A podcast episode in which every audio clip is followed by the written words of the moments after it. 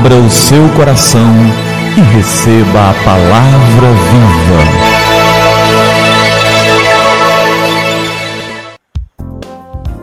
Graça e paz da parte de nosso Senhor e Salvador Jesus Cristo. Eu sou o pastor Gilberto e quero te entregar a palavra viva. E o nosso tema de hoje é Jesus cura doenças crônicas. Por mais crônica, antiga que possa ser uma doença ou um problema, isso é irrelevante para Jesus.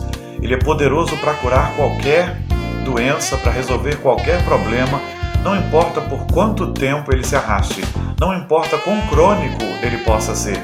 Em Lucas, capítulo 13, versos de 11 a 13, está escrito: E veio ali uma mulher possessa de um espírito de enfermidade, havia já 18 anos Andava ela encurvada, sem de modo algum poder endireitar-se.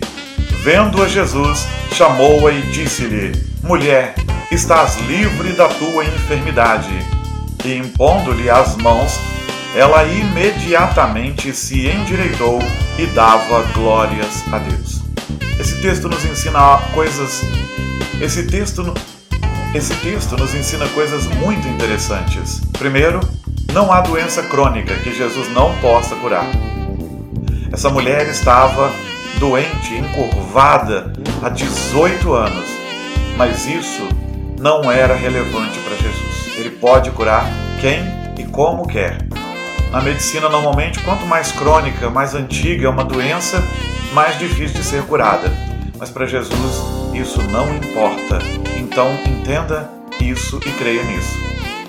Ainda que seu problema seja muito antigo ou que sua enfermidade seja muito antiga, Jesus pode curar. Quer ela tenha 18 dias, 18 horas ou 18 anos. Ele pode curar, se quiser, como quiser e quando quiser. E pode não curar, mas se ele o quiser, ele o faz. Nunca perca a esperança. Em segundo lugar, não há espírito mal que possa resistir a Jesus. O texto nos diz que essa mulher andava encurvada porque um espírito maligno a oprimia e a encurvava. Mas Jesus mandou que ele fosse embora e ele foi. Não há espírito maligno, não há espírito mal que possa resistir ao poderio de Jesus e que possa suportá-lo. Se Jesus ordena, eles têm que obedecer. O diabo está debaixo do senhorio de Deus.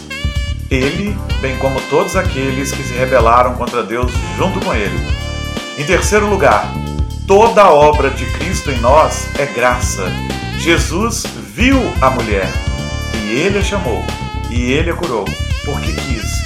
Não havia nada de especial nela que a fizesse melhor do que todas as outras pessoas ali. Mas o Senhor viu aquela mulher, desejou curá-la nos seus infinitos desígnios, ele resolveu assim e assim ele fez. Toda obra em nossa vida é graça.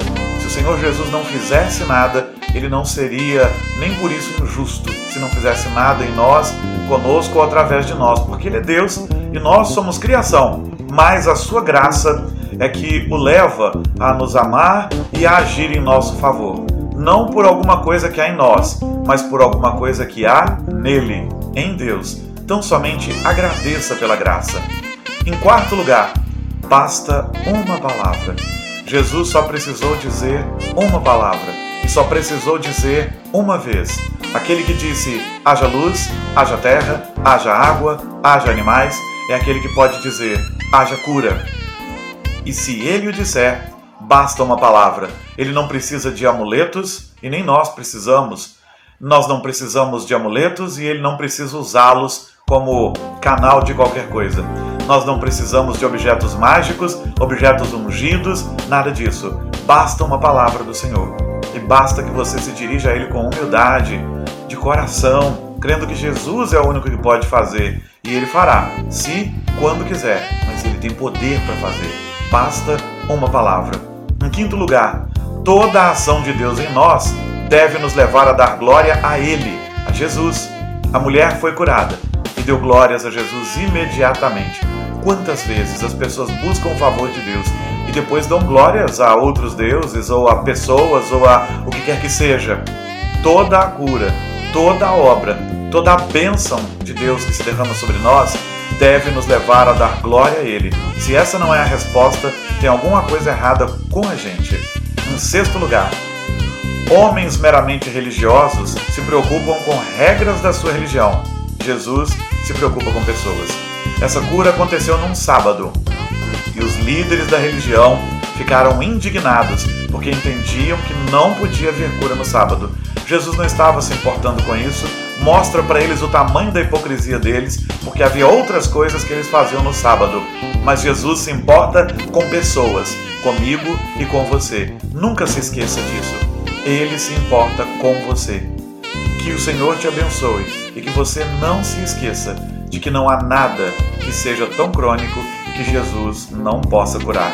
Jesus cura doenças crônicas, resolve problemas crônicos, porque Ele é o próprio Deus. Vamos orar?